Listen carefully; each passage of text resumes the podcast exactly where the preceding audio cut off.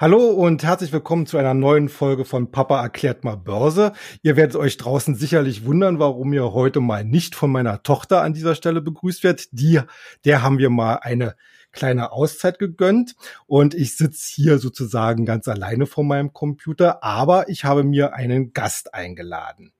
Und zwar einen, der auch im Bereich Börse sehr aktiv unterwegs ist und wir wollen uns heute mal gemeinsam über das spannende Thema Trading unterhalten. Also wenn ich mal ganz kurz vorstellen kann, er ist Trading-Experte, er ist Dozent, äh, Gründer und Betreiber der Finanzwebseiten tradingtreff.de und Fit for Finanzen. Und der eine oder andere wird ihn sicherlich auch schon mal im Netz begegnet sein unter seinem Pseudonym Bernecker 1977. Herzlich willkommen, Andreas Bernstein. Hallo Carsten. Ja, schön, dass du da bist. Wie gesagt, wir haben das uns ja schon eine ganze Weile lang vorgenommen und ich hatte ja auch schon mal das Vergnügen, bei dir auf deinen äh, Webseiten im Podcast Gast zu sein und somit revanchiere ich mich da heute mal ein bisschen. Mhm. Und ich will eigentlich ganz mal zum Anfang als kleine Aufwärmrunde, damit auch unsere Zuhörer wissen, äh, was du eigentlich äh, im Bereich Börse machst oder wie du da überhaupt hingekommen bist. Äh, ganz mal äh, ganz kurz die Frage eben, wie du eigentlich persönlich zur Börse und zu Kapitalanlagen gekommen bist. Ja, wir brauchen uns gar nicht aufwärmen gegenseitig. Wir kennen uns ja schon einige Jahre und äh, das ist richtig und das freut mich auch, dass man äh, Wegbegleiter quasi im Finanzmarkt hat, denn es ist ja nicht selbstverständlich, es ist noch immer kein Thema, was die breite Masse, die breite Bevölkerung letzten Endes erreicht. Das ist ein sehr spitzes Thema, Finanzen allgemein und noch spitzer ist sicherlich das Thema Trading, denn das ist nur ein kleiner Ausschnitt aus dem gesamten Finanzmetier. Um auf deine Frage direkt äh, einzugehen, wie ich dazu gekommen bin. Da muss ich ein bisschen zurückspulen. Du hast ja schon mein Pseudonym enttarnt, letzten Endes Bernecker 1977. Das ist auch mein Geburtsjahr. Und ich habe mich sehr frühzeitig mit der Börse ähm, quasi befasst oder mit dem Finanzmarkt und zwar direkt nach der sogenannten Jugendweihe. Das gab es damals, das ist äh, gleichzusetzen mit der Konfirmation. Das ist so im Alter von äh, 13, 14 Jahren der Lebensabschnitt, wo man dann ähm, offiziell ins Erwachsenenalter eintritt und kann ganz Traditionell gibt es zu so einem Event natürlich auch von Verwandten, äh, Freunden, Nachbarn kleine Präsente, manchmal auch Geldpräsente. Und diese Geldpräsente, die hat man natürlich, ähm, da hat man keine Verwendung für in dem Alter, zumindest hatte ich keine. Und da hatte meine Mutter die grandiose Idee, dass wir hier zum Sparkassenberater einfach mal gehen, ein Gespräch vereinbaren und mal fragen, was man denn mit dem Geld anstellen kann, um äh, in der Zukunft dann vielleicht mehr daraus zu machen. Und zu der damaligen mhm. Zeit gab es noch richtig sowas, ähm, das kennen die wenigsten heute noch, Zinsen. Du kennst es sicherlich noch, das Wort. Ja, es, ich erinnere mich dunkel. Ja, da gab es noch richtig Zinsen und zwar wurde mir damals ein Produkt empfohlen, das hieß Bundesschatzbrief, also quasi eine mhm. Staatsanleihe auf äh, den, an den deutschen Staat quasi. Ich habe dem deutschen Staat damals ein Darlehen gegeben, wenn man es so möchte und habe das Ganze, ich glaube, das waren acht Prozent, die ich dafür bekommen habe, mhm. verzinsen lassen und habe das Geld quasi äh, für mich im Hinterkopf ausgeblendet. Ähm, dann im, im weiteren Schulgang natürlich immer mal wieder mit Finanzen Berührungen gehabt durch äh, Wirtschaftsfächer, durch das Wirtschaftsabitur und ähm, just zum Wirtschaftsabitur brauchte ich dann auch das Geld, denn ich wollte mir einen Führerschein ähm, quasi ermöglichen und ein Auto kaufen und das schüttelt man nicht mhm. einfach aus dem Taschengeld oder aus dem Spar Sparschwein heraus. Und zufälligerweise kam zu der Zeit auch der Brief von der Sparkasse, dass ähm, der Betrag zurückgezahlt wurde mit allen Zinsen. Also freute ich mich, was daraus geworden ist. In den Jahren ging dann schon selbstständig zur Bank und habe äh, letzten Endes gefragt, ähm, ob ich dasselbe Produkt normal haben kann. Denn mich hat die Idee überzeugt, einfach ähm, durch Nichtstun Geld zu bekommen. Also Zinseszinseffekt. Das mhm. hat mich total geflasht und da hat mich der Bankberater mit großen Augen angeschaut und gesagt, das ist nicht mehr möglich. Wir haben gerade eine Niedrigzinsphase, aber er kann mir einen äh, Fonds empfehlen. Das ist gerade der neueste Schrei, ein Finanzprodukt, wo der Manager mein Geld mit Geld von anderen zusammen einen großen Topf wirft und aus diesem Topf unterschiedlichste Aktien kauft, die sich dann nach seiner Recherche gut entwickeln könnten. Ja, und das habe ich getan, habe mich näher mit dem Thema auseinandergesetzt, habe mir auch den Prospekt zuschicken lassen. Letzten Endes mhm. wusste ich dann, was der Manager tut mit meinem Geld und mit dem Geld der anderen Anleger und kam auf die grandiose Idee damals, ähm, es besser zu wissen als der Fondsmanager, der 30 Werte kaufte, von denen ich nur fünf kannte. Also das Geld dann wieder dort abgezogen, und äh, die Sache in die eigenen Hände genommen, also die erste eigene Aktie dann äh, quasi gekauft. Ja, und so bin ich in das Thema Börsenhandel mhm. ähm, hinein äh, gestartet und habe mir sehr, sehr viel durch Learning sozusagen ähm, selber beigebracht. Mhm. Hm. Also eigentlich warst du ja dann anfänglich, ich sag mal so ein ganz klassischer Vertreter eher so nachhaltiger Vermögensaufbau mit Zielrichtung zum Beispiel Führerschein. Und was hat dich dann äh, am Ende dann auch für das Thema Trading dann so äh, interessiert oder fasziniert am Thema? Ja, ich glaube, das ist ein Prozess, den man in vielen äh, Lebensbereichen ähm, erfahren kann. Also man probiert etwas aus, findet Gefallen daran und steigert dann ähm, entweder das Volumen oder die Art der Tätigkeit. Also zum Beispiel beim Sport ist es ja häufig so, wer ähm, viele Jahre vielleicht keinen Sport gemacht hat oder erstmalig mit Sport anfängt, mhm. ähm, der beginnt vielleicht morgens nach dem Aufstehen äh, zwei, drei Kniebeuge und fünf Liegestütze als Beispiel. Wie viel schaffst du? oh, ich, ich plaudere mal nicht aus dem Nähkästchen. ja, lass mich bitte nicht äh, so im Schatten stehen. Wir lassen die Zahlen hier mal beiseite bei dem Nein, Thema. Ich bin Lazy Boon. auch gut, auch gut. Aber man hat dann äh, so diesen Anreiz, ähm, das zu steigern und vielleicht kommt dann zu den Kniebeugen, zu den Liegestützen auch noch das Thema Waldlauf hinzu, Walking, Jogging. Vielleicht geht man ins Fitnessstudio, also abseits vom Lockdown äh, mal jetzt gesprochen oder kauft sich noch ein, zwei Gewichte und steigert dann quasi in eine Richtung die Effizienz. Und so ähnlich war das bei mir von diesen ersten Zinsen, die ich ähm, total äh, toll fand, dass man die für fürs Nichtstun ähm, bekam, bin ich dann äh, in die Unternehmensrecherche hineingekommen, habe mir Einzelaktien ausgesucht und dann äh, verfolgt man die natürlich damals noch im äh, Videotext auf NTV, mhm. Tafel 201 waren dann die Indizes und die Futures und dann gab es diese Einzeltafeln, wo alphabetisch alles geordnet war, wo man warten musste, bis die Tafel 8 von 35 kam, damit man halt seine genau. Aktie, den Kurs mhm. sieht. Ja, und äh, irgendwann überlegt man sich, ja, in einer Woche bewegt sich eine Aktie vielleicht ein oder zwei Prozent nach oben oder unten. Ähm, das ist fast schon langweilig, ja, also soll jetzt nicht böse klingen, aber man möchte doch in kürzeren Abständen vielleicht mehr Bewegung sehen und dann kommt man von diesen klassischen Aktien hin zu derivativen Produkten. Dann habe ich mich in das Thema ähm, Futures eingelesen, habe mich mit Optionsscheinen befasst, habe die auch gehandelt gehandelt, habe die ganzen äh, 200 Optionsscheinbücher, die es mittlerweile bei Amazon gibt, wenn man danach sucht, alle nicht gelesen, sondern habe meine eigene Erfahrung gesammelt. Zum Beispiel die Erfahrung, dass ein billiger Optionsschein kein guter Optionsschein ist, weil er mhm. vermutlich äh, bald wertlos verfällt. Aber auch diese Erfahrung darf man äh, machen, dann lernt man denke ich, schneller daraus, als wenn man es vielleicht nur in einem Buch ähm, gelesen hat. Und äh, dann kamen ja auch die Instrumente wie CFDs in Deutschland in ins äh, Blickfeld quasi von mhm. Tradern und dieser Mix, der ermöglicht es mir eben nun, 20 Jahre später, wir spulen mal vor, ähm, intraday handeln zu können und auch von kleineren Kursbewegungen zu partizipieren, die man dann mit dem Hebel auf das eigene Kapital letzten Endes äh, nutzbar macht. Ja, also meine Zuhörer oder unsere Zuhörer wissen ja längst, dass ich, äh, was die Aktienanalyse angeht, eher so aus der fundamentalen Ecke komme, also sehr viel Wert auf Kennzahlen wie KGV etc. lege und auch immer einen recht äh, längeren äh, Anlagehorizont anstrebe. Äh, fallen denn eigentlich so die ganzen Themen wie Bilanzen und äh, Aktienkennzahlen eigentlich beim bei Trading-Entscheidungen weg? Also kurzfristig ja, definitiv.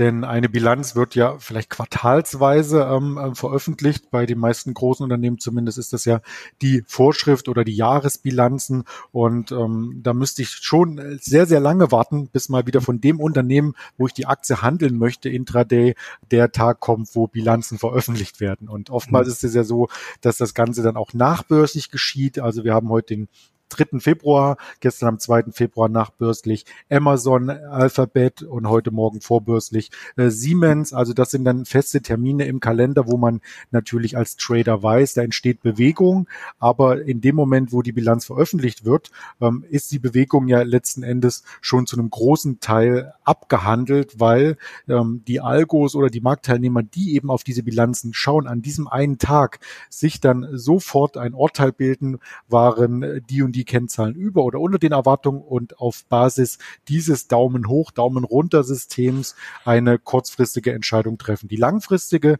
Sache ist natürlich was anderes. Also wenn ich langfristig, längerfristiger mir eine Aktie anschaue und ähm, in diese investiere, das ist nochmal ein Prozess, der abseits vom Trading beurteilt ja. werden muss, ähm, dann schaue ich natürlich auch auf solche Dank, äh, Dinge wie Geschäftspolitik, ähm, Nachhaltigkeit in der mhm. Geschäftspolitik und auch äh, was sich in den vergangenen Jahren so äh, mit den Dividenden getan hat, ob die konstant fließen, ob die vielleicht auch steigen und so weiter. Aber für das reine Daytrading, wo ich mich ja auch auf einen Gesamtmarkt fokussiere, zum Beispiel auf den DAX oder auch auf den Euro-S-Dollar oder den Goldpreis, da spielen Bilanzen für mich überhaupt keine Rolle. Mhm. Äh, und nach welchen Maßstäben beurteilst du dann potenzielle Kauf- oder Verkaufssituationen? Intraday beim Index oder langfristig bei einer Aktie? Also Intraday, Intraday jetzt. Da also, also wirklich kurzfristiges Trading da schaue ich wirklich rein auf die technische Analyse und auch das ist ein riesengroßes Feld, ähm, was man in extra Podcasts erörtern müsste mhm. eigentlich. Okay. Ähm, nur ganz kurz angerissen, ähm, Charttechnik ist aus meiner Erfahrung her sowas wie eine selbsterfüllende Prophezeiung. Also das, mhm. das soll nicht böse klingen, das soll auch ja, nicht äh, diskreditieren, Charttechniker, aber es ist ja oftmals so, dass viele Menschen, ähm, die dasselbe denken oder die dasselbe tun in einer bestimmten Situation, Situation dann eine entsprechende Reaktion auslösen. Mhm. Paradebeispiel ist äh, zum Beispiel, wenn ich ähm, an einem schönen Sommertag mich in Berlin auf den Alexanderplatz äh, stelle, nach oben schaue, dann meine Handfläche an die Stirn ähm, neige, um die Sonne abzudecken und einfach so in den Himmel schaue und ah ausrufe. Ja, dann wird es bestimmt fünf, sechs Touristen oder mehr geben, die mir das nachtun. Ja, und dann gucken am Ende alle nach oben, und irgendwas, äh, da ist nichts passiert, aber sie denken, da ist irgendwas. So, mhm. so ähnlich ist es auch oftmals Intraday mit der Charttechnik. Es gibt äh, Schwellen, es gibt Marken, Kursmarken, die man vorab auch analysieren kann, wo Marktteilnehmer einfach drauf schauen. Das kann zum Beispiel eine runde Marke sein, wie die 14.000 im DAX, also um beim heutigen Handelstag zu bleiben. Wir sind mhm. im Hoch bis 13.992 heute gelaufen und dann schon wieder 90 Punkte zurückgefallen. Also das sind so runde Marken, in dessen Nähe oder direkt auf der Marke Marktteilnehmer aktiv werden. Und da entsteht dann letzten Endes Volumen. Und wenn viele Marktteilnehmer an solchen Marken beispielsweise diese Marke als Unterstützung oder als Widerstand äh, quasi sich hernehmen und dort entsprechend ihre Orders platzieren, dann ist es auch ein Widerstand oder eine Unterstützung. Dann passiert da was. Und dieses, da passiert etwas, dieses Momentum, das macht man sich als Daytrader zunutze und versucht dann ein Stück äh, dieser Bewegung quasi für sich im Depot zu vereinnahmen. Mhm. Gibt es denn äh, so gewisse technische Indikatoren, mit denen du arbeitest? Also wir haben ja auf der fundamentalen Seite haben wir ja zum Beispiel KGV oder äh, KUV oder äh, Gewinnwachstum. Ähm, äh, bei, bei der technischen Analyse gibt's ja dann zum Beispiel die gleitenden Durchschnitte oder die, äh, weiß ich was, MACD, relative Stärkeindex oder so. Hast du da so eine, so eine gewisse Checkliste, die du dann manchmal abarbeitest oder, oder guckst du da jetzt, äh, oder hast du deinen eigenen Indikatorensatz, um das mal vielleicht so auszudrücken. Ja, das ist auch ein, ein Riesel, Riesensammelsurium, ein Universum, was es da gibt an Indikatoren und Oszillatoren und was es da nicht alles gibt. Und da gibt es sicherlich viele Charttechniker, die sich ihr eigenes Setup gebaut mhm. haben und das nutzen. Auch da habe ich viele Jahre ähm, herumgebastelt, an mir selber Experimente vollzogen oder an meinem Depot besser gesagt, ähm, um einen Indikator zu finden, der vielleicht mir suggeriert, das könnte sich in Zukunft ereignet, ereignen und alles am Ende in die Tonne geschmissen. Wer vielleicht äh, sich für Indikatoren und ähm, Oszillatoren interessiert, ähm, der kann das Buch Erich Florek Neue Trading-Dimension lesen. Sehr, sehr schön, bunt bebildert mit MACD, RSI und was es nicht alles gibt am Markt. Mhm. Ähm, am Ende weiß man, finde ich, nichts oder man ist verwirrter als vorher, weil es zu jedem Indikator gibt es dann fünf mhm. Punkte, wo sie einsetzbar sind und fünf, wo sie nicht einsetzbar sind. Ein einfaches Beispiel vielleicht. Es gibt Trendindikatoren und welche, die eben in Seitwärtsphasen letzten Endes ihre Stärke aufbauen. So. Bevor ich aber sehe, ob wir uns in einem Trend befinden oder in einer Seitwärtsphase, könnte diese Phase schon wieder beendet sein. Gerade intraday wechseln sich ja diese mhm. Phasen häufig ab. Also weiß ich vorab nicht, welchen Indikator schalte ich ein. Oder wenn ich selber im Coaching ähm, manchmal Monitore oder Charts sehe von dem Coachee, ähm, der dann fünf Indikatoren oder sagen wir mal eine gerade Zahl, vier Indikatoren unter seinen Chart mitlaufen lässt und zwei geben ein Long-Signal und zwei geben ein Short-Signal, dann handelt er am Ende nicht, weil die Indikatorenlage es nicht hergibt, sagt er dann zu mir. Und mhm. deswegen habe ich für mich ähm, quasi entschieden, ich lasse alle Indikatoren aus dem Chart raus. Ich schaue mir den nackten Chart quasi an, weil ja der Preis letzten Endes immer in dieser Sekunde, wo der Preis entsteht, ähm, die Marktteilnehmer, die in dieser Sekunde auch handeln möchten, in Einklang bringt. Angebot, Nachfrage sind mhm. ja zum aktuellen Kurs im Einklang. Und dann äh, mache ich mir quasi in das Chartbild nur äh, zunutze die das Trendverhalten des jeweiligen Kurses, also zum Beispiel eine Trendlinie, dann vielleicht eine Kurslücke, also ein sogenanntes Gap zum Vortag und Unterstützung und Widerstände aus den letzten Handelstagen. Und das war alles. Also Indikatoren und Oszillatoren, diese ganzen Dinge nutze ich persönlich für mein Trading nicht. Sie würden mich eher behindern und den Chart an sich unüberschaubar machen. Hm. Äh, du hast gerade ein schönes Stichwort gegeben, apropos Markt im, äh, im Einklang. In den letzten Wochen gab es ja eines, ein ganz großes Thema an der Börse, äh, wenn man es so bezeichnen kann, die Schlacht zwischen Kleinanlegern aus dem Netz äh, mit äh, großen Hedgefonds. Äh, synonym dafür war das, was in dieser GameStop-Aktie passierte, also die, die Aktie, die eigentlich so, ein, so eine Filialkette darstellte, wo man sich, äh, wo man äh, Computerspiele verkaufen äh, und kaufen kann, die letzten Endes ja komplett die Digitalisierung verschlafen hat.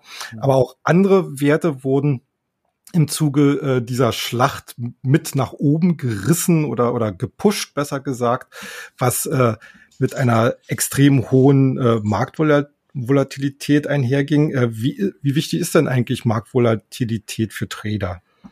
Ja, das sind ja zwei Fragen äh, kombiniert. Äh, lass mich auf die erste erstmal eingehen, ähm, was sich hier für Verwerfungen am Kapitalmarkt ereigneten. Also der Hintergrund, ähm, da muss man auch ein paar Jahre zurückspulen. Wahrscheinlich ist ja jemand, ähm, der im Reddit-Forum unter ähm, dem Titel Wall Street Bets, beziehungsweise da gibt es dieses ja, Unterforum ähm, hier letzten Endes seit Jahren ähm, eine Community hinter sich vereint, die mittlerweile auf mehrere Millionen Follower gewachsen ist. Und äh, derjenige, der ist so ein bisschen in der Immobilienkrise auch mit seiner ganzen Familie ähm, damals gebeutelt worden in den USA. Also das heißt, ähm, Familie arbeitslos, sie hatten wenig zu essen, ähm, die Freunde hatten auch keinen Job oder die Eltern der Freunde. Und da hat er sich so, so ein bisschen geschworen, dass er es später dann dieser Branche in Anführungsstrichen heimzahlen möchte. Also so habe mhm. ich das zumindest aus einem offenen Brief entnommen, der mhm. auch im Internet ja, äh, kursiert.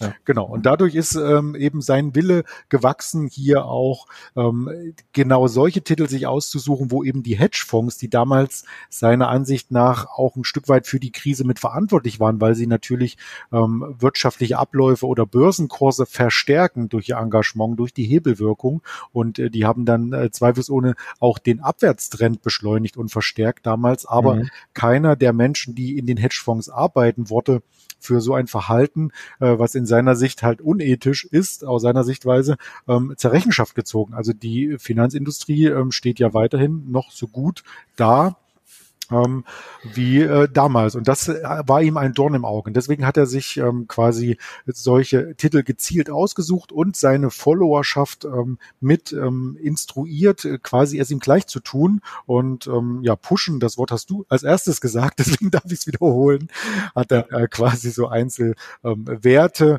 zum Kauf empfohlen, beziehungsweise hat seine Screens eingestellt, dass er die gekauft hat und die anderen haben es ihm gleich getan. Und bei äh, GameStop, du sagtest es schon, eine Kette, die die Digitalisierung ähm, verschlafen hat, ähm, waren mehrere Hedgefonds quasi erpicht darauf, das Unternehmen ähm, weiter fallen zu sehen. Die Aktie ist seit äh, vielen äh, Monaten, Jahren um die drei, vier, fünf Euro gewesen, also wirklich ähm, im Niedrig-Euro-Bereich angesiedelt und dann wurde sie von den äh, sogenannten Zockern, wie man das heute sagt, ähm, entdeckt und der Aktienkurs ging bis auf knapp 420 Euro ähm, nach oben binnen kürzester Zeit. Er hat mhm. damit wohl oder einer aus dem Forum hatte ich gelesen mehrere Millionen auch verdient und wenn ich mir den aktuellen Aktienkurs anschaue, die war heute schon bei 60 Euro wieder. Das heißt, wer ja. um die 300 oder 400 vielleicht noch dachte, auf diesen Zug springe ich auf, ja, der äh, hat ein bitteres Erwachen und der Zug hat eine Vollbremsung für seinen Trade hingelegt. Und das ist nicht nur dieser Wert gewesen, also da war auch eine BlackBerry dabei, die ja schon fast vergessen wurde,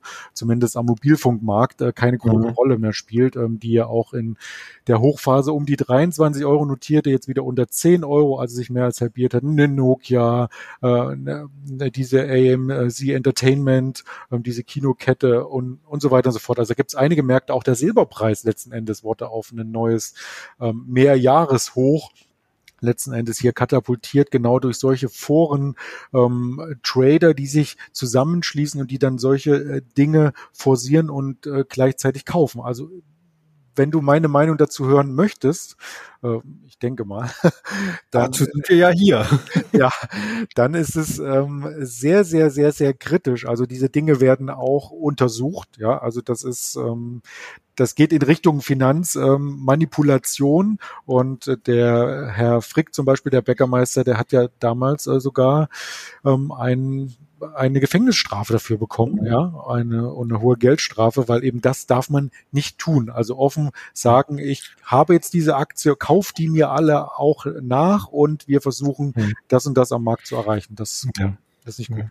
Ja, also äh, wir haben ja bei, bei uns auf der Internetseite börse-global.de, um das mal hier nochmal einzuflechten, mhm. äh, haben wir ja da auch äh, das, das Thema schon zur Genüge besprochen und äh, da gehe ich mit dir natürlich äh, in, die, in die gleiche Richtung, dass das eine äh, sehr zweischneidige Situation eigentlich aus unserer Sicht ist. Erstens ist es natürlich zu begrüßen, dass sich viele junge Leute überhaupt für das Thema Börse äh, interessieren und es wird ihnen ja auch deutlich technologisch leichter gemacht als in früheren Jahrzehnten. Du hattest vorhin schon gesagt, du musstest bei deinem ersten Investment in Bundesobligationen noch zur Bank direkt hingehen. Heute kann man das sozusagen zwischen Tür und Angel über eine App äh, machen. Mhm. Und aber auf der anderen Seite ist es natürlich so, Einerseits, ich persönlich sehe es halt schon sehr kritisch, äh, weil Hedgefonds sind halt äh, sicherlich immer sehr umstritten, aber sie sind halt auch ein wichtiges Korrektiv am Markt, um dort vielleicht äh, gewisse Fehlallokationen äh, eben aufzudecken. Andererseits äh, ist es natürlich immer ein äh, ganz äh, kritischer äh, Fakt, äh, wenn ich das mal so ausdrücken kann, äh, dass hier letzten Endes jetzt die Karawane so weiterzieht und eigentlich so mein Eindruck wahllos äh, sich äh, sich entschließt, irgendetwas hochzutreiben. Mhm. Auch da hast du ja gesagt, ne, Silber äh, rückt jetzt äh, neu äh, in den ins Zentrum, äh, wo ich gestern auch mal auf die entsprechenden Charts gesehen habe, auch zum Verhältnis zum äh, zum Gold. Äh, äh wo ich einfach nicht gesehen habe, dass es hier eine äh, Unterbewertung gibt und wo man sich dann fragt, warum jetzt Silber? Also da, das, das scheint mir dann wirklich die, die, die reine Masse, ähm, ja, so ein bisschen auch lemminghaft äh, und äh, äh, ja, wir haben es jetzt verstanden, wir können da was bewegen und jetzt suchen wir uns einfach irgendwas x-beliebiges aus und das kann es am Ende äh, für die für die Stabilität der Märkte ja auch nicht sein. Mhm. Das äh, geht äh, über alle Märkte hinweg. Also das ist jetzt nicht auch nur der Rohstoffmarkt, die Aktienmärkte. Äh, ein Beispiel war zum Beispiel jetzt auch ähm, der Kryptomarkt, die drittgrößte nach Marktkapitalisierung Kryptowährung Ripple, die kam ja auch ziemlich unter die Räder im Januar und notierte unter 30 Cent. Und ähm, auch hier wurde am, ich glaube, am Samstag zum Einstieg in mehreren äh, Gruppen ähm, regelrecht aufgerufen. Da gibt es auch mittlerweile in Deutschland ähm, Gruppen, die sich hier ähm, ähnlich dem Reddit-Forum in den USA über Telegram zum Beispiel zusammentun. Und da wurde ganz mhm. ähm, breit ähm, kommuniziert, äh, holt mehr Leute in die Gruppe, wir zeigen es quasi den ja. anderen und kauft alle Ripple. Und Ripple ist dann zum Wochenstart ähm, fast am, am Hoch des letzten Jahres gewesen, also über 70 Cent und ist ist jetzt auch wieder zusammengefallen unter 30 Cent. Also das sind dann ähm, Kurse, die erinnern mich so ein, so ein bisschen an die ersten ähm, Aktien Penny Stock Newsletter, wenn die rauskamen oder mhm. ähm, Börse am, am, Sonntag oder was es nicht alles gab, ähm, wo dann die Kurse im ersten Affekt angesprungen sind und äh, wer nicht rechtzeitig ja. diese Gewinne mitgenommen hat, der hatte eben das Nachsehen und das ist mhm. nichts, was mit einer normalen langfristigen Aktienkultur ähm, irgendwie konform geht. Ja, aber nochmal so ein bisschen auf meine Ausgangsfrage. Äh, aber so eine Kurssprünge, äh, äh, juckt's da einem Trader nicht auch so ein bisschen in, die, in den Fingern, da sich mal kurzfristig mit einzuschalten? Also, um es auf den Punkt zu bringen, äh, Hast du auch oder handelst du auch so eine Aktien? Nein, da kann ich äh, reinen Gewissens und auch sofort aus der Pistole geschossen die Antwort geben. Ähm, nein, das juckt mich überhaupt nicht, weil ich nämlich bei allen Trades als erstes das Risiko im Auge habe und nicht den Gewinn. Mhm. Und das ist ein gänzlich anderes äh, Denken, als vielleicht jemand hat, der sich das erste Mal mit dem Thema Finanzmarkt auseinandersetzt. Der hat nämlich in der Regel das Thema Gewinn vor Augen und beachtet das Risiko gar nicht. Und äh, wenn man tiefer in die Materie hineinschnuppert, Robert länger dabei ist, dann gewichtet man das Risiko oder äh, quasi das Money Management viel, viel höher als die Chancen. Und das ist dann im Daytrading natürlich wichtig, ähm, hier, um deine andere Teilfrage jetzt auch noch mit zu beantworten. Es ist schon wichtig, dass es Momentum gibt und Bewegung. Also wenn sich beispielsweise der DAX nur vier Punkte hoch runter bewegt, wie kurz vor Feiertagen oder an US-Feiertagen beispielsweise, wo wirklich ganz wenig Volatilität herrscht, dann hat man natürlich auch kaum Möglichkeiten, hier äh, entsprechend etwas zu verdienen, weil ohne Bewegung, ja, dann hat man ja zwischen den Einstieg und den Ausstieg auch keine äh, Kursdifferenz, logischerweise. Aber wenn die Bewegung zu hoch ist, dann macht es auch vor dem Risikoparameter keinen Spaß in dem Sinne oder keine Freude fürs äh, Depot, weil man ja auch oft ausgestopft wird. Also man hat ja ähm, einen bestimmten Risikoparameter bei jedem Trade unterstellt, ob das im DAX meinetwegen 20 Punkte sind oder bei langfristigen Aktien die 1% Regel. Also jeder hat ja da so ein Regelwerk an der Hand und das kann man eben bei so einer Aktie gar nicht anwenden. Denn wenn ich mir die Intraday-Charts von dieser GameStop, die du nanntest, von letzter Woche anschaue, so gab es ja Intraday-Schwankungen von 30 Prozent. Selbst der Bitcoin hat an manchen Tagen 10 Prozent auf und ab Schwankungen. Und wie soll ich denn da, wenn ich gehebelt vielleicht in den Markt gehe mit einem Instrument wie einem Zertifikat oder einem CFD, mein Risikomanagement betreiben? Mit einem Hebel von 10 wären ja 10 Prozent schon eine Verdopplung des Einsatzes oder die komplette Liquidation. Und äh, das kann ich einfach für mein Konto und natürlich auch für mein Gemüt, für meinen Blutdruck ähm, überhaupt nicht äh, rechtfertigen. Deswegen lasse ich davon die Finger. Ich schaue mir das an. Ich erstatte auch gerne Berichte darüber, unterhalte mich auch sehr, sehr gerne bei virtuellen Stammtischen oder in so einem Podcast wie deinem tollen Format äh, mit Papa darüber sozusagen. Aber äh, selber handeln werde ich dies nicht. Hm. Ja. Äh, du hattest es schon gerade angesprochen, Stichwort Risiko, also Risikomanagement. Äh, auch äh, das, ich nehme es mal an, dass du halt hauptsächlich auch mit Stop-Loss arbeitest. Gibt es denn noch andere äh, Absicherungsstrategien, äh, die, die du äh, Anlegern empfehlen könntest? Also Stop-Loss äh, funktioniert ja nur, wenn der Markt geöffnet hat. Also auch das muss man mhm. immer so als Randnotiz oder als Fußnote mit beifügen. Ähm, wenn man zum Beispiel ähm, Aktien kauft und sagt, ja, ich habe mir einen Stop-Loss gelegt, ich gehe jetzt mal ähm, in Urlaub oder, oder ich bin mal eine Woche weg, ja, dann greift der Stop-Loss, wenn er zum Beispiel am Xetra Handelssystem verankert ist, nur zu den Xetra Handelszeiten, 9 Uhr bis 17.30 Uhr.